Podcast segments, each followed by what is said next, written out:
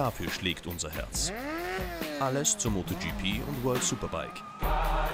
Mit Kathi Untersberger und den Motorsport-Experten von Servus TV.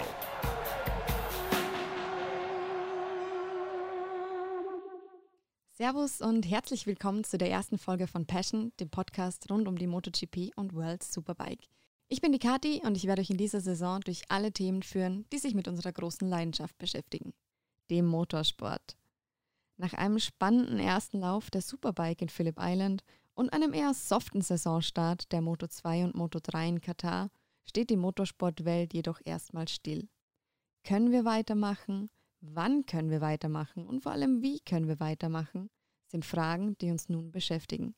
Doch Fakt ist, dass man derzeit einfach noch nicht zuverlässig planen kann, aber vieles möglich wirkt. Corona wird die Motorsportwelt nachhaltig verändern denn es wird zwar vieles auf den Kopf gestellt, was in den letzten Jahren selbstverständlich war, aber auch vieles auf die Beine gestellt, woran vorher keiner gedacht hätte. Ich habe die Gelegenheit, mit drei sehr interessanten Persönlichkeiten aus dem Paddock zu sprechen. Zum einen mit Tom Lüthi und Stefan Keckeisen von Liquimolli Intact GP und zum anderen mit Pete Beirer, Motorsportdirektor bei KTM Factory Racing. Gemeinsam mit meinem Kollegen und Servus TV-Experten Stefan Nebel werden wir dann versuchen, die verschiedenen Blickwinkel zu einem Bild zusammenzufügen. Aber ich will euch gar nicht lange aufhalten. Fragen wir unsere Gäste ganz einfach selbst und starten mit Moto2-Pilot Tom Lüthi.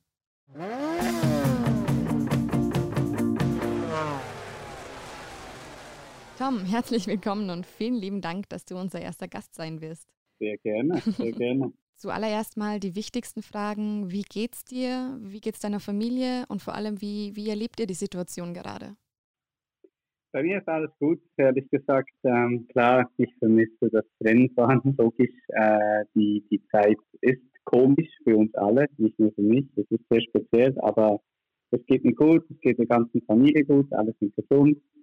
Ähm, ich bin, ich muss dazu sagen, wirklich froh jetzt in dieser Zeit, dass ich äh, ja ein bisschen auf dem Lande außerhalb von allem wohne und so kann ich mich eigentlich recht gut noch frei bewegen. Ich kann trainieren, ich kann im Großen und Ganzen meine Sachen eigentlich machen, bis halt das Rennfahren, was natürlich schon fehlt.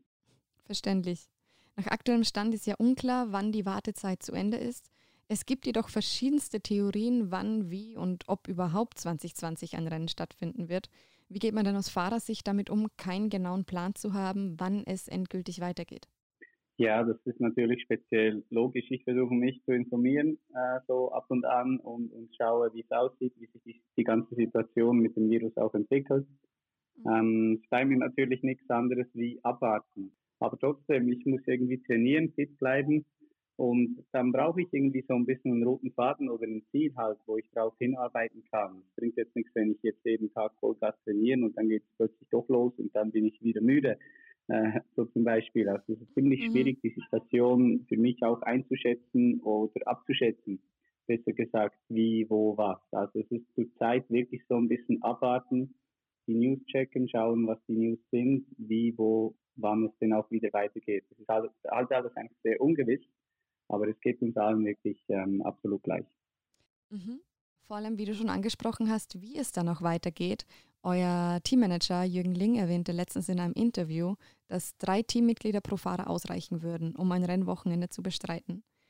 Dann müssten die Fahrer allerdings selbst mit anpacken. Wärst du denn dann mehr so der, der Zuarbeiter, aller du holst die Reifen oder ähnliches, oder würdest du dir selber gern die Finger schmutzig machen? Ich, äh, ich arbeite eigentlich gerne an dem Motorrad, muss ich schon sagen. Aber das Problem ist nur, ich brauche extrem viel Zeit, dass ich das auch hinbekomme. Also ich, mhm. ich schraube zum Beispiel ein bisschen an meinem Cross-Motorrad rum und dann brauche ich einfach Zeit. Und diese Zeit haben wir nicht an dem Rennwochenende. Also ich kann nicht an meinem Motorrad arbeiten, sonst bin ich zu dem Tennis nicht fertig wahrscheinlich. Also ich bräuchte dann ein bisschen Aufgaben zugeteilt, die ich dann auch hinbekomme. Aber klar, ähm, wenn es dann irgendwie eine Chance gibt, um weiterzumachen, irgendeine Art, egal was, dann bin ich natürlich klar bereit, auch mit anzupacken, logisch.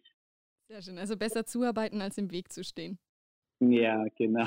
irgendwie so, ja, genau. Aber sonst lasse ich da schon äh, ja, meine Jungs machen. Die sind da wirklich sehr, sehr eingespielt. Es ist ein Top-Team, eine Top-Crew. Und die Hoffnung ist natürlich für mich absolut da, dass wir auch ähm, vollzählig weitermachen können und das alles so, ja, dass alles sehr bald wieder normal läuft und dann, ähm, ja, kriegen wir das auch wieder gut hin. Ganz vollzählig geht ja nicht. Es wird ja aktuell darüber gesprochen, die WM mit Geisterrennen fortzuführen. Natürlich ist das fahrerische Können und der Zusammenhalt im Team wichtig, aber auch die Unterstützung durch die Fans. Wie wäre es denn für dich, wenn du im Grid stehst, ein, ein Rennen fahren möchtest, aber die Tribünen sind leer, weil keine Fans teilnehmen dürfen? Ja, es wäre ganz komisch, ungewohntes Bild.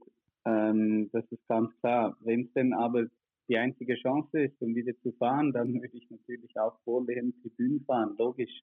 Ähm, und dann wenigstens den Fans am, am Fernsehen zu Hause eine Show bieten, äh, eine möglichste Show bieten. Aber ähm, ja, wie gesagt, ich kann schlussendlich ist es nicht meine Entscheidung, wie es weitergeht, wann es weitergeht, was genau passiert. Äh, ich hoffe bloß, dass wir wirklich in diesem Jahr noch Rennen fahren können, damit wir die Saison fortfahren können und noch möglichst viele Rennen machen, in welchem Rahmen und mit welchen Bedingungen dann auch immer. Und egal wann wieder Rennen stattfinden, dein Ziel ist der Titel. Ja, ich meine, schlussendlich ändert sich am Ziel nichts, die ich auch vor, die, vor dieser Saison gehabt habe. Äh, mhm. Ich will wirklich um den Titel kämpfen. Äh, das ist ganz klar immer noch das Ziel, auch wenn das erste Rennwochenende in Katar nicht top war und nicht sehr gut lief. Äh, ich bin überzeugt, wir kriegen das besser hin. Wir sind besser aufgestellt als das, was wir da gezeigt haben. und deshalb ändert sich auch am Ziel nichts. Es ist natürlich dann die Frage, okay, es gibt ja, wie du gesagt hast, etliche Szenarien mit keine Ahnung, vielleicht nur fünf Rennen oder sogar weniger Rennen und das zählt dann als, als Weltmeisterschaft. Äh, ich weiß es nicht. Dann äh, trotzdem, die Ziele dürfen sich nicht ändern. Wir müssen Renn, Rennwochenende für Rennwochenende nehmen, mhm. Egal wie viele es dann auch sind und möglichst um den Sieg kämpfen bei jedem, bei jedem Rennen. Aber je stärker diese Saison entschleunigt wird, je länger die Pause anhält, ist es dann auch schwerer wieder, ich sag mal, aufs Bike zu finden und seine alte Pace zu finden? Ich glaube, es geht allen Fahrern so ein bisschen gleich, oder nicht nur ein bisschen, es geht allen ziemlich gleich. Ich denke nicht, dass da ähm, Konkurrenten wirklich in der Lage sind, jetzt Motorradfahren zu trainieren und daran sind am Fahren groß. Für alle ein bisschen auf Pause gedrückt. Also schlussendlich ist die Situation auch für alle gleich. Äh, es wird speziell sein. Es ist jetzt ein Entschleunigen, Entschleunigen. es ist ein ja, Pause gedrückt und abwarten. Und dann, wenn es wieder losgeht, ist natürlich mein Job fit sein, ready sein und, und motiviert zu sein. Das ist ganz klar. Und dann, äh, aber das denke ich, dass ich das auch hinbekommen kann. Wir brauchen einfach erstmal dann so ein bisschen eine Ansage, okay, wann geht es los, wo geht es los, wie genau, und dann kann ich mich da auch darauf einstellen. Wir haben ja allerdings auch im Rennsport immer wieder Momente, bei denen alle erstmal den Atem anhalten müssen. Allen voran natürlich Unfälle. Auch diese globale Krise, diese Pandemie lässt einen ja nachdenken. Ändert sich deine Ansicht auf den Motorsport durch das Coronavirus oder denkst du dir, gerade jetzt erst recht muss man seine Leidenschaft ausleben?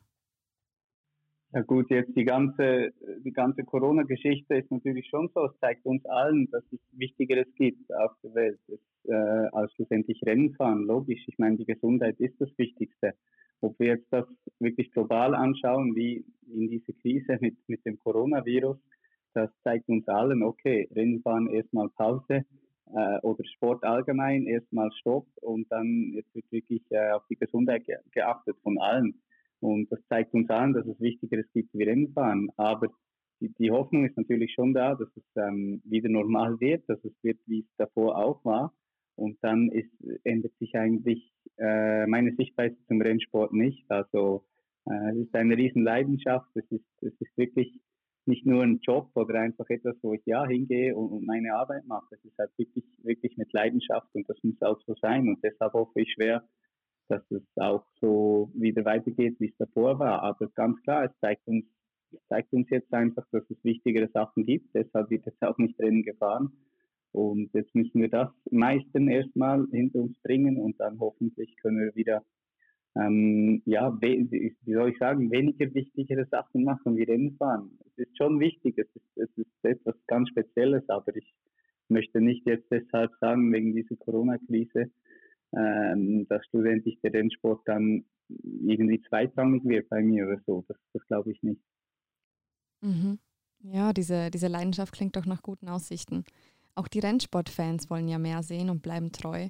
Denn, denn gerade jetzt wollen die Leute aus dem Alltag entfliehen, Gibt es da zum Schluss etwas, das du als Schweizer Pilot den deutschsprachigen Fans sagen möchtest?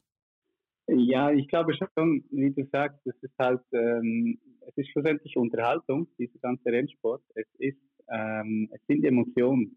Und ich glaube, äh, also Emotionen ist, ist das A und O, nicht nur im Sport. Der Sport bringt halt die Emotionen extrem gut rüber. Man sieht wirklich Hochs und Tiefs nahe beisammen und, und Freude und Leid.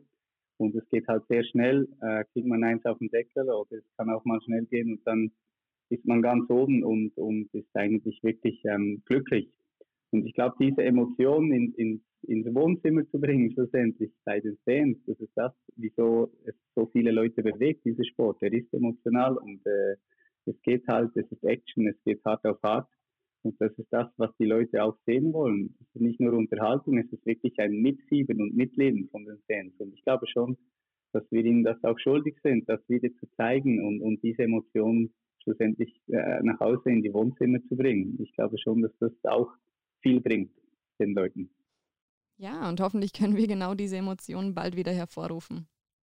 Tom? Hoffe ich, hoffe ich sehr. Vielen lieben Dank, dass du dir die Zeit für uns genommen hast. Bitteschön. Und ja, wie gesagt, hoffen wir natürlich, dass die Saison 2020 bald fortgesetzt werden kann. Und dann toi toi toi, dass es mit dem Titel klappt. Danke, ich bleib dran.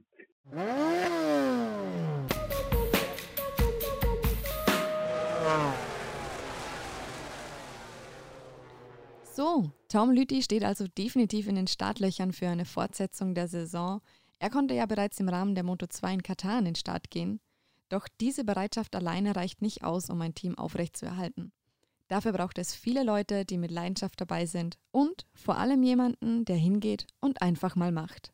Und IntecGP haben ihn auf ihrer Instagram-Seite bereits als den Macher vorgestellt. Ich rede von Stefan Keckeisen, Teamteilhaber und vor allem Förderer von deutschsprachigen Talenten. Willkommen, Stefan. Tom hat den Anfang gemacht und jetzt freue ich mich, dich begrüßen zu dürfen. Dankeschön, dass du da bist. Ja, bitteschön. Aktuell steht ja die Motorsportwelt komplett still. Vollgas geben geht nicht. Wie erlebt ihr als Team die Situation? Ja, also es ist natürlich alles für uns sehr beklemmend, die ganze Situation, wie die jetzt auch entstanden ist und wie schnell das alles gegangen ist. Und mhm. ähm, ja, wir als Team äh, müssen uns natürlich schon genau überlegen, wie wir äh, wie wir damit umgehen. Wir haben uns auch viel untereinander unterhalten und diskutiert und verschiedene Szenarien für uns durchgespielt, was wir einfach machen können, was wir in der jetzigen Situation machen müssen, äh, solange wir eigentlich gar nicht wissen, wie es jetzt genau weitergeht, weil die Situation ja schon sehr ernst ist. Und wir, wir sehen das auch so, aber wir natürlich auch äh, ja schon uns äh, ständig Gedanken machen, in welche Richtung wir gehen und, äh, und da jetzt am Ball bleiben. Aber ihr seid wahrscheinlich dahingehend auch ständig im Austausch mit der Dorna und IRTA. Ja, also wir sind ständig in Kontakt mit der Dorna und mit der IRTA. Okay. Ähm, das Problem ist natürlich auch, äh, dass die Dorna und die IRTA selber ja auch ein bisschen auf dem, auf dem Schlauch stehen und auch keine Entscheidungen jetzt im Moment treffen können. Und ähm, ja, man muss einfach abwarten, wie die Situation weitergeht. Äh, es gibt verschiedene Szenarien, was die Dorna durchspielt.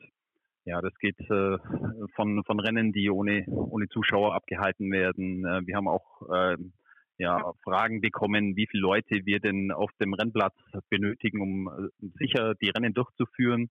So eine Minimumanzahl an Technikern. Und äh, das haben wir dann auch beantwortet. Wir gehen halt da allen Sachen nach und überlegen, wie, wie das gehen kann. Also zum Beispiel von unserer Seite ist es so, pro Fahrer mit drei Mechaniker könnten wir auf jeden Fall die Rennen durchführen. Das wäre die zwangsläufig die Leute, was wir, was wir benötigen, um, um das sicher einfach durchführen zu können. Und die Donner überlegt ja auch in andere Richtungen, ja, ob, äh, ob, ob das dann wirklich auch geht, wenn, wenn keine Zuschauer da sind. Also da, da, da stecken wir natürlich selber nicht dahinter, aber wir, wir sind da im ständigen Kontakt und hoffen uns natürlich jede Woche, dass wir neue Infos bekommen. Aber im Moment ist es natürlich für die Donner und für die Irrta auch sehr schwierig, alles zu entscheiden. Da muss ich aber kurz einhaken. Tom hat sich vorher nämlich schon bereit erklärt, sich im Fall der Fälle die Finger schmutzig zu machen. ja, das ist, äh, das ist super vom Tom, das wissen wir auch. Äh, beide Jungs sind da, denke ich mal, wären da sofort mit dabei, weil ich, äh, mir ist ja klar, ich meine, alles, was die wollen, ist äh, Rennen fahren und die wollen ganz schnell wieder die alte Zeit haben oder dass es einfach wieder vorwärts geht. Und uns geht es ja allen genauso. Wir wollen nichts anderes wie Rennen fahren, das ist unsere Leidenschaft. Dafür stehen wir ja da und, und machen das Ganze. Ähm, ich könnte mir das gut vorstellen, dass Tom und der Marcel sich hier einbringen und da, und da tatkräftig mithelfen werden, ja. Das wär's doch. Ja, alle wollen fahren, alle wollen Rennen sehen. Aber was wäre denn das für dich sinnvollste Szenario? Und gibt es auch eine Untergrenze an Rennen, die gefahren werden sollten? Oder gilt die Devise, ein Rennen ist besser als kein Rennen? Ja, ich äh, bin schon der Meinung, es äh, besser wäre natürlich, wenn mehr Rennen fahren. Aber wenn man das natürlich aktuell beobachtet und äh, es ist ja schon, schon eine ganz eigenartige Situation, äh, in der wir jetzt alle sind. Und äh, also wenn, wenn ich mal ganz ehrlich bin, ähm, Rennen fahren ist im Moment eher ganz weit hinten angestellt. Wenn wir sonst sehen, was, äh, was, was es ja für Auswirkungen auf die ganze Wirtschaft, auf die ganzen Leute hat, auf die Gesundheit, ähm, ist es uns natürlich schon bewusst und da sind wir ja ähm, sehen wir das ganz realistisch, dass wir da erstmal weit weg sind. Aber natürlich, wenn das irgendwo möglich wäre, dass man Rennen fahren kann, in bestimmten Ländern mit einer, minim mit einer minimalen Anzahl an Personen, um ja auch äh, keine große Gefährdung dort auszulösen, dann würden wir das schon favorisieren. Aber äh, wir können da im Moment ja gar nichts dazu sagen, weil wir einfach abwarten müssen, wie die Donner und Irrta da auch, auch reagiert. Und mit den ganzen Reisebeschränkungen, dass das ja alles noch, noch viel schwieriger ist für uns alle. Und das, wir müssen einfach warten. Wir müssen einfach abwarten, wie sich die nächsten Wochen entwickeln und äh, was die Donner dann eben dort auf die, auf die Füße stellen kann. Denkt ihr als Team da also vorerst nur in kleinen Schritten oder plant ihr dann auch schon langfristig? Wenn du sagst, dass ihr mit drei Mechanikern pro Fahrer klarkommt, dass es auch in den kommenden Jahren eine personelle Obergrenze geben wird? Naja, also das haben wir natürlich schon auch alles auf dem Schirm.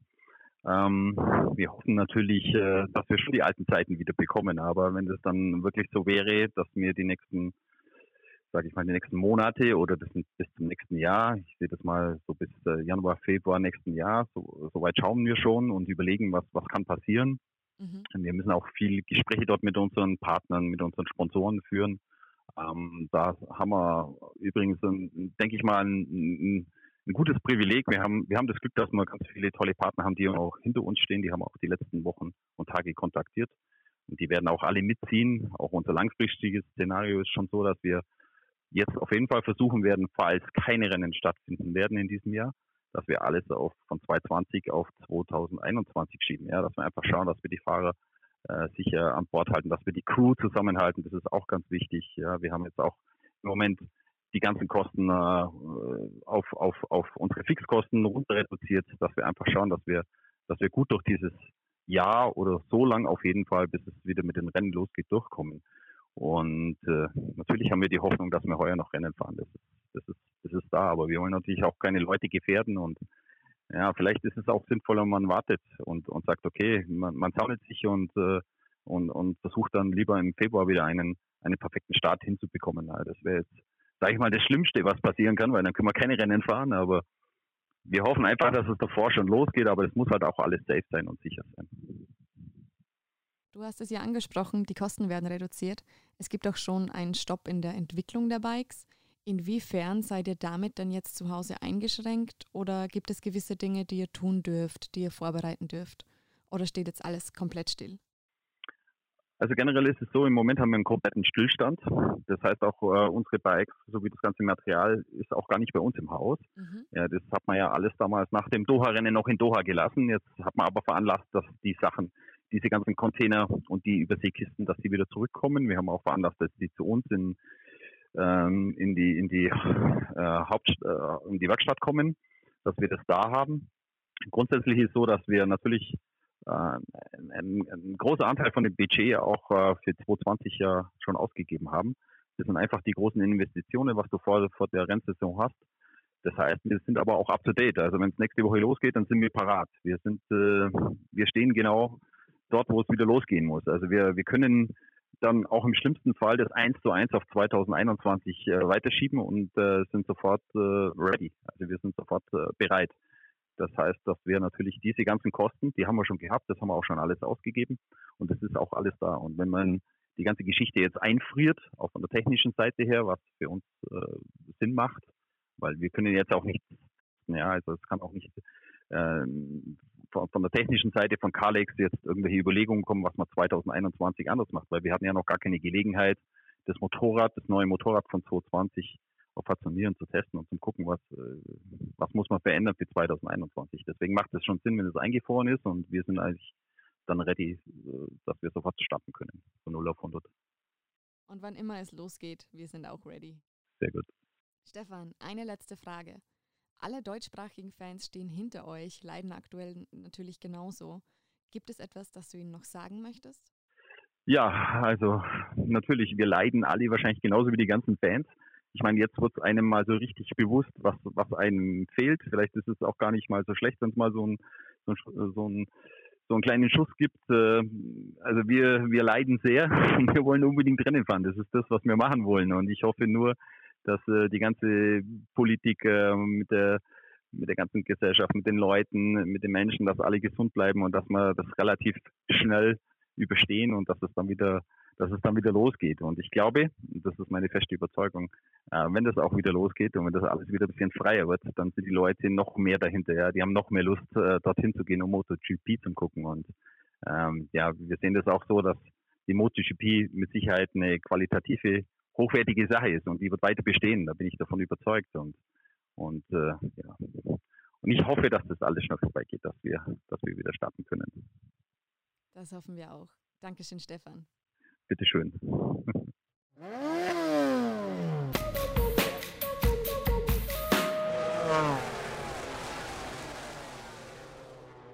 Werfen wir nun einmal gemeinsam einen Blick in die nächsthöhere Klasse, der MotoGP. Kein anderer Motorsportmanager muss so viele Werksfahrer motivieren und Teams koordinieren wie Pit Beirer. Bei KTM Factory Racing hat er zurzeit alle Hände voll zu tun, um die verschiedensten Rennserien von der MotoGP bis zum Motocross fortführen zu können. Dennoch konnte er sich Zeit für uns nehmen. Deswegen, hallo Pit, Servus, wie geht's dir? Mir geht's gut, also hallo, hallo an alle erstmal. Äh, ja, nee, es geht mir gesundheitlich gut und das andere nervt halt wie alle anderen auch, dass man äh, zwischen Arbeiten und eingesperrt sein doch eine ganz andere Situation hat auf einmal, wie man es gewohnt ist. Wenn du es gerade ansprichst, es gibt viel zu arbeiten, aber doch gibt es noch keinen konkreten Plan, wie es mit dem Motorsport 2020 weitergeht. Gibt es denn schon Theorien, die, die ein bisschen spruchreifer werden? Naja, es ist natürlich so, dass, dass äh, bei unserem Aktionismus natürlich schon sehr viel Wunsch auch, äh, Wunsch und Traum auch dabei ist, aber äh, ich meine, man sieht es jetzt generell in der gesamten Gesellschaft. Also auf der einen Seite hat man das, das äh, Virus zum Teil jetzt schon erfolgreich äh, bekämpft in Form von neuen Verhaltensregeln, kann man es wohl scheinbar schon ein bisschen eindämmen und, und, und steuern. Äh, und auf der anderen Seite wollen die Leute jetzt einfach wieder raus. Also äh, es, glaube ich, fühlt sich keiner richtig wohl, wenn, wenn einem die ganzen äh, äh, Grundrechte aus dem Grundgesetz aberkannt werden über Nacht. Und mhm. äh, ich meine, ich fahre da unten an die Grenze zwischen Simbach und Braunau und komme vor, ich muss in irgendein Kriegsgebiet einreisen, äh, an so einer Schleuse inklusive Fiebermessen muss da vorbei. Äh, mit Leute mit Maschinengewehr stehen vor dir an der Grenze. Äh, das ist schon, das ist schon was, das ein bisschen krass ist. Deshalb denke ich, der Drang zurück zur Normalität, der ist groß. Äh, und daher sind wir jetzt halt einfach in Planung, um aus der zweiten Jahreshälfte wieder eine doch noch ordentliche Rennsaison zu machen, um, um auch unserem Job wieder nachzukommen und auch um den Wirtschaftskreislauf äh, Sport und Motorsport wieder in Gang zu setzen, weil ja, da äh, haben wir ja doch auch sehr viele Leute, die davon betroffen sind und die einfach auch wieder raus möchten und arbeiten möchten. Aber ein normales Rennen wird in dieser Saison für niemanden möglich sein.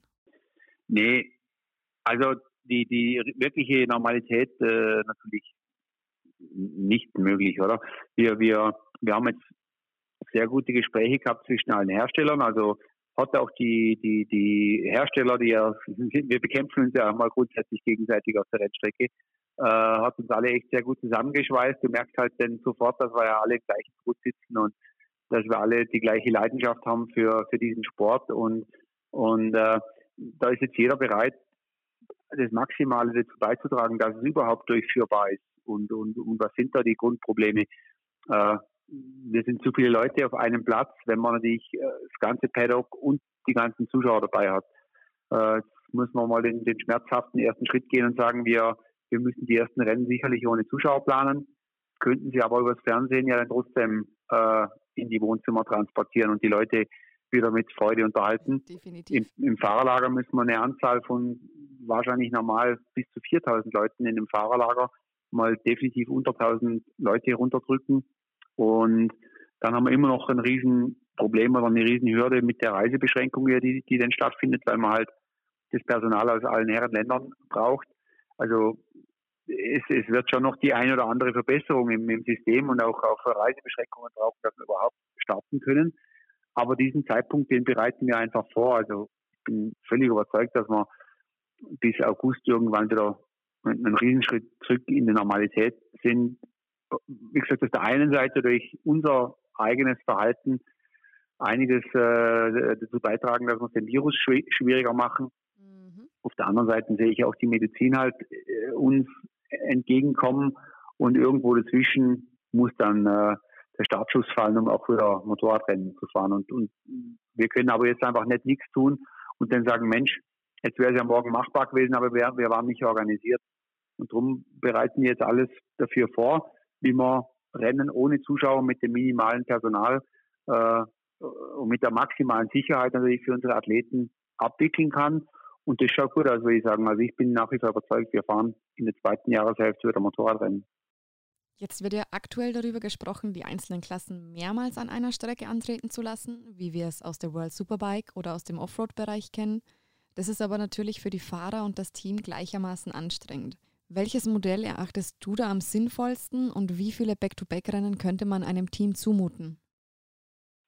Also wir haben auch das ganz klar diskutiert in der Herstellerrunde, dass man unsere maximale Zahl von Back-to-Back-Rennen wäre eigentlich drei, wo wir sagen, da fühlt sich wohl, man muss die Mannschaft aber mal äh, nach Hause lassen. Okay. Wir würden jetzt in Krisenzeiten auch vier zustimmen.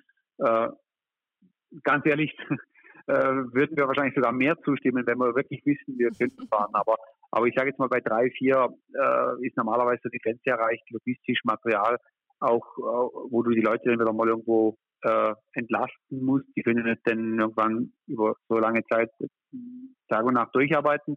Aber äh, es gibt halt drei Szenarien. Das erste wäre halt, dass sehr viel Normalität zurückkommt. Dann könnte man in der zweiten Jahreshälfte eigentlich in den alten Kalender reinspringen und die Rennen so abarbeiten, wie sie da in den Terminen drin gestanden wären, weil mhm. keiner will mehr 100 Prozent der Renntermine rausquetschen, wo du dann das, die doppelte Anzahl rausbringen musst in der gleichen Zeit.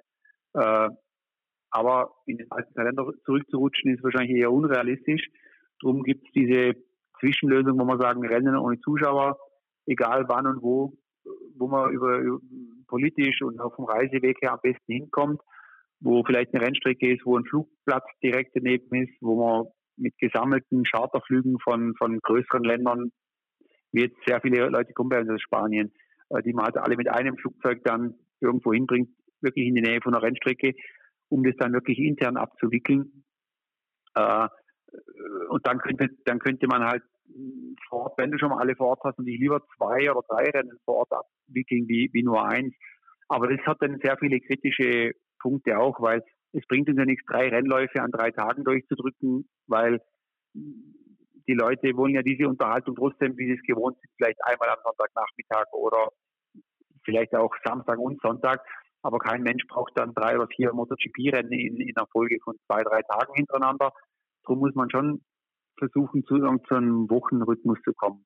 Und da wäre eigentlich die, die dritte Version, wenn alle, wenn, wenn alle vorherigen Schritte nicht passen, sehr spät in der Saison wirklich mit zwei Schauplätzen zu arbeiten und an zwei Schauplätzen fünf Rennen zu fahren, mit einer Mannschaft, die in Quarantäne war, die mal kurz nach Hause zu schicken und mit einer neuen Quarantänephase wieder nochmal äh, fünf Rennen auf die Rennstrecke zu holen. Also so könnte man auch noch sehr spät äh, zehn Rennen durchbringen. Also es gibt da schon verschiedene Szenarien. Äh, eins ist jetzt mittlerweile ziemlich konkret, dass wir in Amerika ab 15. Mai äh, Supergroßrennen fahren. Dort wird das Stadion in äh, Glendale, Arizona äh, gemietet. Ich, mittlerweile, glaube ich, ist der Plan sieben Wochen, um die noch fehlenden sieben Rennen zu fahren. Und da wird halt jede Woche die Strecke umgebaut. Am nächsten Samstag wird wieder ein Rennen gefahren. Mhm. Äh, und das wird dann im Fernsehen übertragen. Also es gibt jetzt schon ein paar sehr kreative Modelle, aber das in Amerika ist greifbar. Das ist schon sehr konkret. Das, das sollte am 15. Mai losgehen. Äh, aber wir strengen uns gewaltig an, dass wir halt MotoGP auch äh, in naher Zukunft fahren können. Aber da brauchst du auch mehr Leute in der Abwicklung, wie jetzt natürlich für ein Supergroßrennen in Amerika. Also es ist, es hat schon noch ein paar Hürden und äh, da müssen wir wirklich dann auch sehr eng mit der Politik zusammenarbeiten, was ist erlaubt, um halt mit so einem Schritt auch die, die gewonnenen Freiheiten oder die nicht zu zerstören. Also wir wollen ja in keinster Weise irgendjemand gefährden und wir wollen ja, dass unsere Familien, die direkt im Rennsport äh, verbunden sind, auch gesund bleiben. Also da haben wir alle das gleiche Interesse. Mhm. Aber es ist schön zu hören, dass es da in anderen Rennserien bereits einen Schritt in die richtige Richtung geht. Wenn es denn ohne Gefährdung in der Motorradweltmeisterschaft möglich ist, welche Ober- und Untergrenze an Rennen würdest du da definieren? Wir sitzen alle im gleichen Boot und wir würden uns freuen über diese eine Veranstaltung, über die nächste, die kommt, egal wann sie kommt. Ne? Und dann, äh, ich, ich, ich rede von seit Wochen von zehn Rennen, wo ich absolut zufrieden wäre. Am Anfang wurde ich fast gesteinigt von der ganzen Szene für diese Aussage. Mittlerweile wären wir froh, wir hätten zehn Rennen. Ja. Äh, ich denke aber nach wie vor, zehn Rennen sind machbar. Wenn es aber nur fünf werden könnten, würden wir fünf nehmen. Äh, wir, wir müssen, wir haben, alle Hersteller haben jetzt äh, für Millionen von Euros Material hergestellt. Die Fahrer sind unter Vertrag, die Mechaniker sind unter Vertrag. Also wir sind äh, sozusagen ready to race und, und, und wollen los, ob das äh, und das Maximale rausholen. Aber von einer Serie zu reden und einen Weltmeister zu führen, macht natürlich keinen Sinn, wenn wir jetzt irgendwann im Dezember auf einer Rennstrecke äh, zwei oder drei Rennen fahren hintereinander und dann zu sagen, das ist jetzt der neue Weltmeister, macht jetzt von dem her natürlich wenig Sinn. Aber wir nehmen alles, was wir kriegen können. Und aber wenn, wenn, wenn es absehbar ist, dass gegen Ende des Jahres oder in der zweiten Jahreshälfte einzelne Rennen gehen, dann werden halt auch ein paar gehen. Und darum denke ich nach wie vor, dass wir eine, eine kurze, knackige Serie äh, zusammenbringen. Ob das 18 oder 12 oder 10 sind, ich glaube, da wird sich keiner dran aufhängen. Äh, das Maximale rausholen und da, da sind wir schon, glaube ich, ein paar ganz starke äh, Teams am Arbeiten, dass da auch was, was äh, Gutes auf die Beine gestellt wird, was, was Sinn macht für alle. Denkst du denn, dass wir die Auswirkungen auch in den kommenden Jahren spüren werden? Ähm, dass zum Beispiel die Fans dann doch lieber die Menschenansammlung meiden wollen und auf TV und Online ausweichen oder eventuell aus Sicherheitsgründen Geisterrennen zur Regel werden? Boah, ich bin jetzt natürlich äh, kein Zukunftsforscher, aber, aber ähm, ich meine, wenn man jetzt schaut, wo wir herkommen, äh, Motorsport ist natürlich schon Leidenschaft. Woher kommt die Leidenschaft? Äh, ein Athlet bringt eine außergewöhnliche Leistung und der größte Lohn, das größte Gut, das er bekommen kann, ist der Applaus des Publikums. Definitiv. Und äh, ich behaupte, dass fast keiner im, im, im Fahrerlager arbeitet, nur wegen Geld. Natürlich müssen wir alle irgendwann für die Arbeit Geld verdienen, aber als, als, als Rennsportmechaniker, als Rennfahrer, du, du, du bringst so viel Sondereinsatz, so viel Sonderstunden, äh, dass das irgendwo mit Geld nicht bezahlt werden kann. Aber du machst es, weil du, weil du den Erfolg haben möchtest. Und, und wie gesagt, der beste Lohn, den wir bekommen, ist der Applaus vom Zuschauer. Als wenn der natürlich weg ist. Es ist, also ich habe jetzt gerade vorher so sinnvoll über die Rennen ohne Zuschauer geredet. Es ist natürlich die schlimmste aller Versionen, weil, weil in einer Geister, Stadt oder auf einer Geisterrennstrecke Rennen zu fahren, das ist ja grausam, das tut ja richtig weh. Also ich hoffe, dass wir eben uns da nicht so stark verändern. Wir, ich denke, solche Veranstaltungen, wo die Zuschauer halt beieinander sind und diesen, diese Freude teilen können über den Sport, den sie lieben. Der eine geht zum Fußball, der andere geht zum MotoGP. Äh, das ist einfach was, was Besonderes, was über äh, Generationen weitergetragen wurde. Wenn das jetzt durch diesen mistbescheuerten Virus gestoppt wird und uns alle verändern würde, das wäre eigentlich grausam. Ja. Äh, aber zurück zu dieser Normalität, da muss es auch ganz klar realistisch sein, kommen wir, wenn es einen Impfstoff gibt. Also mit, mit ein bisschen weniger Händeschütteln und Gesichtsmasken werden wir natürlich keine Sportveranstaltungen mehr sehen oder, oder Musikkonzerte oder sonst was mit 100.000 Leute auf einem Fleck. Aber ich denke, dort will man wieder hin. Aber man muss natürlich trotzdem lernen und, und die größten Übertragungsmöglichkeiten äh, vielleicht schon wirklich über, unterbinden und äh, vielleicht auch die Leute nicht auslachen, wenn sie mal irgendwo im Flughafen oder, oder sonst so mit einem Mundschutz unterwegs sind. Also sicherlich gibt es ein Umdenken, aber ich glaube, sobald der Wirkstoff äh, gefunden wurde, dann, dann wollen wir alle schnell zurück zur alten Normalität. Es werden Dinge übrig bleiben. Wir werden besser sein im Umgang mit unseren digitalen Geräten. Also wir haben ja wahrscheinlich eine Riesenabkürzung genommen und nutzen jetzt die Geräte, die wir alle zu Hause haben. die alle viel mehr können, wie wir, wie wir es eigentlich äh, nutzen oder bedienen können. Das werden wir viel besser ausnutzen. Man wird viele sehr wichtige Business-Meetings vielleicht auch im Nach Nachhinein wieder über äh, Skype abhalten und nicht äh, dick und fett in der Business Class sitzend irgendwo hinfliegen für einen halb unwichtigen Termin. Also es werden schon gewisse Dinge übrig bleiben, die aber durchaus äh, ein Vorteil sein werden. Aber bitte nicht äh, Sportveranstaltungen ohne Zuschauer. Ich hoffe nicht, dass es übrig bleibt.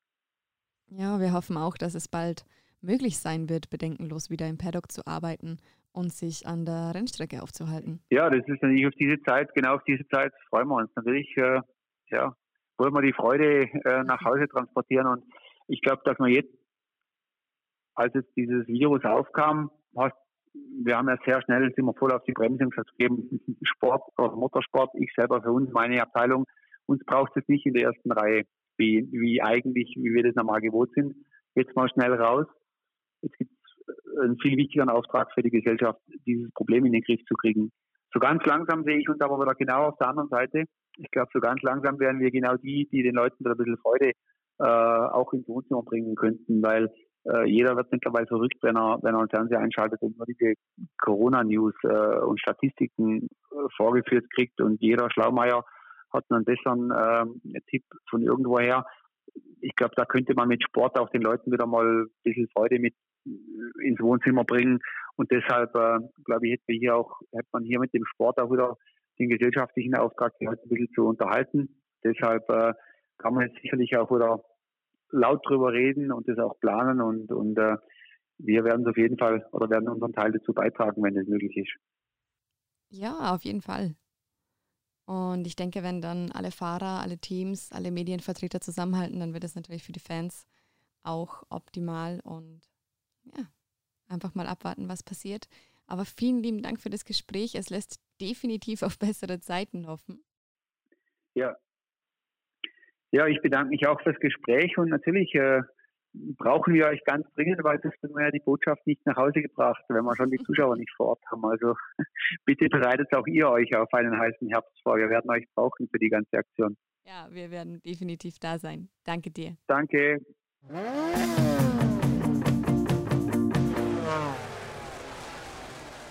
Ja, Stefan, du hast es gehört. Wir haben Piloten, die heiß aufs Fahren sind, Teams, die in den Startlöchern stehen und Fans, die zu lange auf Motorsportentzug sind.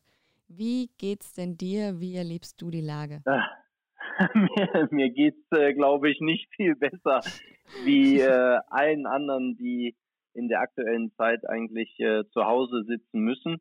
Ich glaube, für uns äh, ist auch ein und für alle Rennfahrer und für die Teams äh, ist es ja auch eine Gewohnheit, viel zu reisen.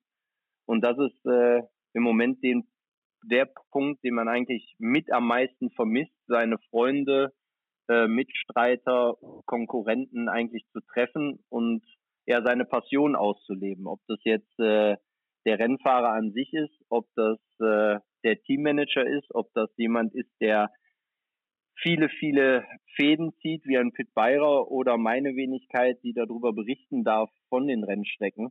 Äh, wir tragen ja alle die gleiche Passion in uns und äh, ja, die im Moment nicht ausleben zu dürfen, ist ein sehr, sehr hartes Brot, aber so wie es aktuell vorgeschrieben wird, eine Pflicht.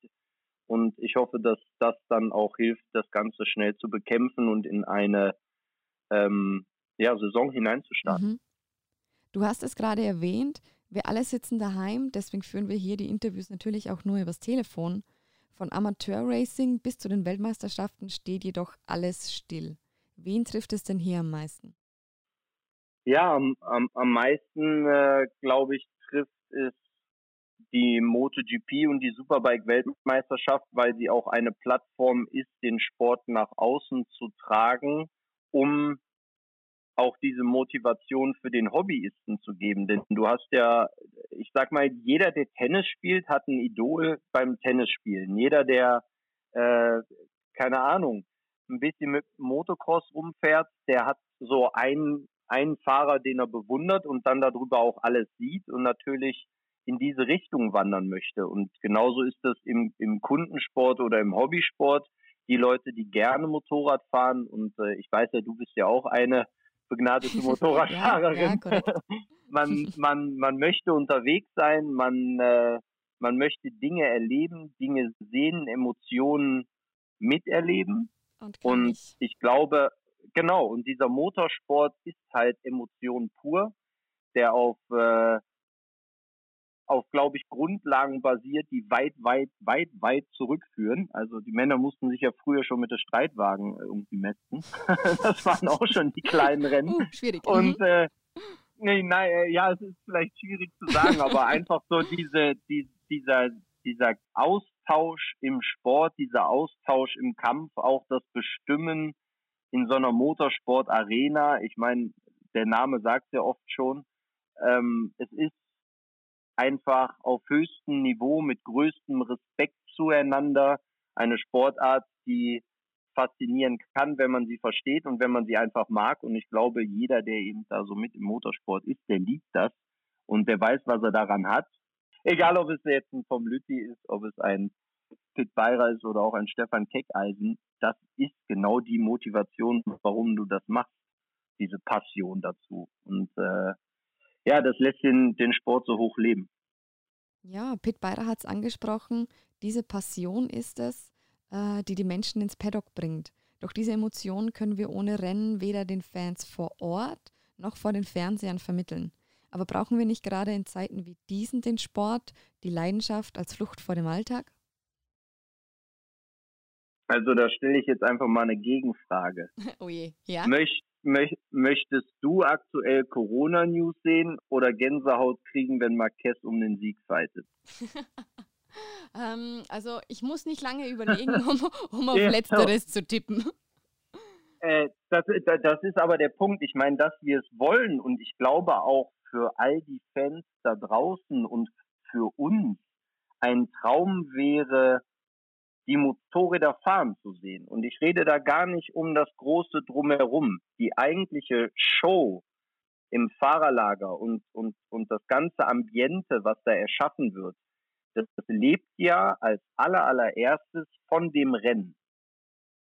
Und solange aus meiner Sicht das Rennen durchgeführt werden kann, gibt es in der heutigen Zeit genug Kanäle, es so zu transportieren und natürlich auch übers Fernsehen, unser Part, dass man die Gänse, dass man die Gänsehaut einfach mitbekommt. Und Servus TV, und das, das sage ich aus absolutem Herzen, ähm, ist in der Lage, weil es auch genau so eine Mischung aus den Leuten ist, die dort arbeiten und diese Crews so ineinander arbeiten, egal ob MotoGP oder Superbike.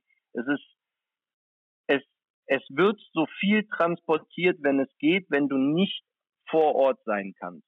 Und wir wissen, dass wir viele Fans des Motorradsports auch dafür begeistern und dass sie das mitleben können, obwohl sie ja nicht alle mindestens einmal im Jahr der Rennstrecke sind. Es gibt ja auch viele, die es nur in Anführungsstrichen im TV sehen, aber trotzdem so sehr spüren, weil sie Privatmotorrad fahren, weil sie vielleicht sogar ambitionierte Hobbyfahrer sind, wie auch immer.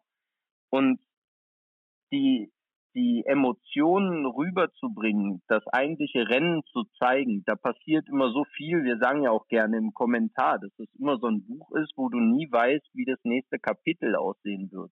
Und das ist ja das Interessante. Und wenn man die Art und Weise dahinter irgendwie gestemmt kriegt, und das ist ja auch wieder zu hören, ein Tom Lütti ist bereit dazu, selber an dem Motorrad zu schrauben, solange man ihm sagt, was man machen muss. Äh, ein Stefan Kickeisen sagt, okay, ich halte die Truppe irgendwie zusammen und wenn nur fünf Leute an die Rennstrecke dürfen, dann ist das so. Dann kommen halt nur fünf Leute an die Rennstrecke, aber die zehn anderen, die zu Hause bleiben müssen, denen werde ich schon irgendwie eine Option bieten, dass sie nicht in ein Loch fallen. Und damit wäre dann auch schon jeder zufrieden. Und ein Pit Beirer, ich meine, ähm, wenn man da die Dimensionen kennt, um was der sich im Motorsport alles kümmert und wie man bereit ist, alles neu zu erfinden. Hauptsache, damit dieses Skatefeld, jetzt mal als Beispiel gesehen, Supercross, was mhm. angesprochen wurde. Ja, das ist dann ein Stadion. Ja, das ist eigentlich eine Art von Boden, also Dreck, der da liegt. Aber es ist jedes Mal eine neue Rennstrecke, die neu designt wird in der Woche zuvor. Es ist zwar dieselbe Arena, aber ein weiteres Kapitel. Und dann tragen die Fahrer in dem Moment, wo das Gate runterfällt, sowieso zu der Geschichte bei. Und dann sind wir, wenn, wenn man das sehen darf und wenn man das mitfühlen kann und die Battles wieder sieht, die dann vielleicht nur eine Anzahl an Menschen machen darf, aber man ist froh, diese, diese Auseinandersetzung auf sportliche Art und Weise mitzuerleben, ich glaube, da wäre keiner böse drum, wenn es dann halt nicht 4000 Leute im Fahrerlager sind, sondern nur deren 1000. Hauptsache, es geht. Na, böse, böse sicher nicht. Aber es gibt ja einerseits auch Zukunftsprognosen, dass die Fans diverser Sportarten nicht mehr die Bereitschaft haben werden, Großevents zu besuchen. Andererseits ist es nicht genau das, was uns zusammenschweißt, diese Krise gemeinsam zu überwinden? Also ich würde auch ich würde es vielleicht etwas anders ausdrücken, aber genau das sagen wollen, was du gerade zusammengefasst hast. Und ich hatte ja ganz am Anfang mal dieses makabre Beispiel gebracht mit dem Streitwagen. Das äh, möchte ich in die in die richtige Richtung senden, damit man es versteht. Mhm. Früher hat man dabei zugesehen, wenn Duelle ausgefochten wurden. Dann gab es vielleicht auch mal eine Zeit, wo Motorsport oder der generelle Sport sehr gelitten hat durch andere Zeiten. Aber wenn man mal zurückgeht und ich, vielleicht hört es sich verrückt an, aber in den 60ern, 70ern, 80er Jahren, wo Motorradsport so ein Insider-Sport war und wo es gar nicht so viel Übertragungsmöglichkeiten gab des eigentlichen Sports.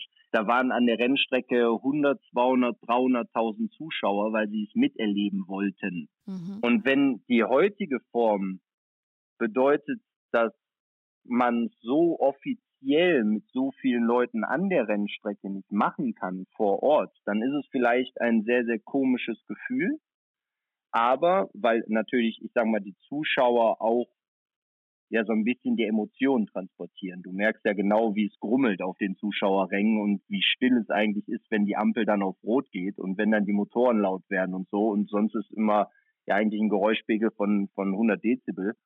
Ähm, und das sind vielleicht Emotionen, die ausbleiben. Aber sitzt du dann zu Hause vor dem Fernseher und siehst die Jungs kämpfen dann hältst du dich trotzdem nicht auf der Couch.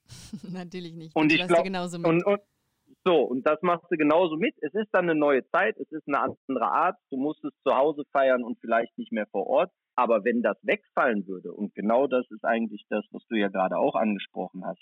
Ich sehe es so, dass wenn das wegfallen würde, einem etwas fehlt. Nämlich eine Art und Weise, Gänsehaut zu bekommen durch Sport, durch Duelle, durch allerhöchste Fairness auch in dem Sport. Denn das dürfen wir ja nicht vergessen, das ist relativ gefährlich. Und die Duelle, die ausgefahren werden, sind auf dem höchsten Niveau des Respekts zueinander. Und ich glaube auch, dass das ein Symbol ist, was du halt schon nutzen solltest in dieser Art und Weise. Was bedeutet einfach, man kann sich da gut bekämpfen und man kann äh, wie man immer so schön sagt, auf Messers Schneide da lang tanzen. Mhm. Aber hinterher sollte halt jeder wissen, was er da getan hat und sollte ein Bewusstsein haben.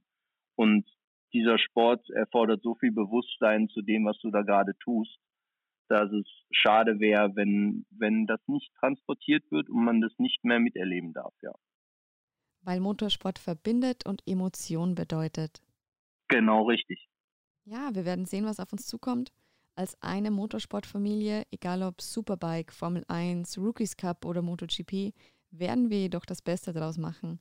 One last shot, Stefan. Letzte Worte an unsere Zuhörer. Ähm, ja, als allererstes möchte ich mich bedanken, dass alle eingeschaltet haben und zugehört haben, was wir so hinter den Kulissen, die aktuell nach vorne treten, vielleicht so besprechen und wie uns der Sport eigentlich auch am Herzen liegt und äh, möchte mich dafür bedanken, dass auch diese neuen Kanäle in der jetzigen Zeit genutzt werden.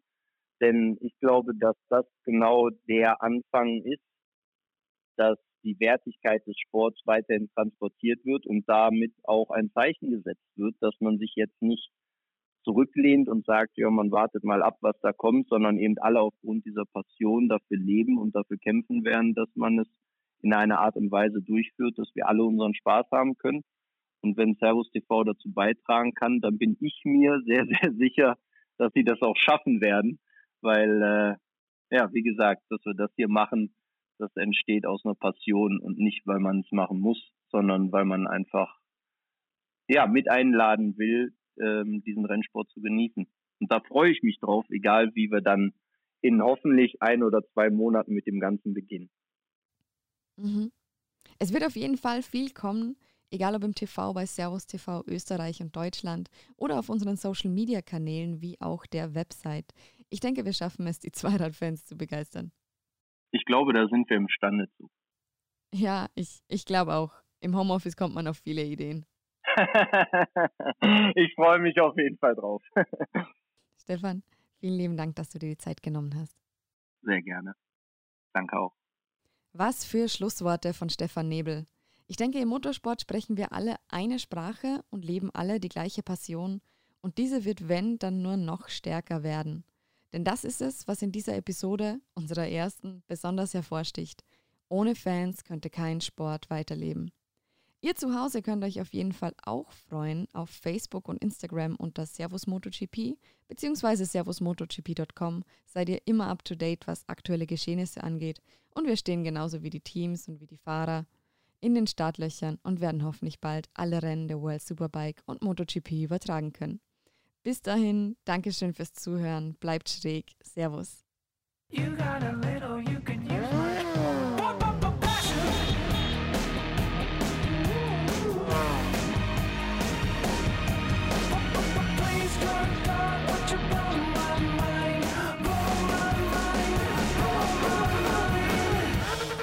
Passion, der Motorsport-Podcast von Servus TV.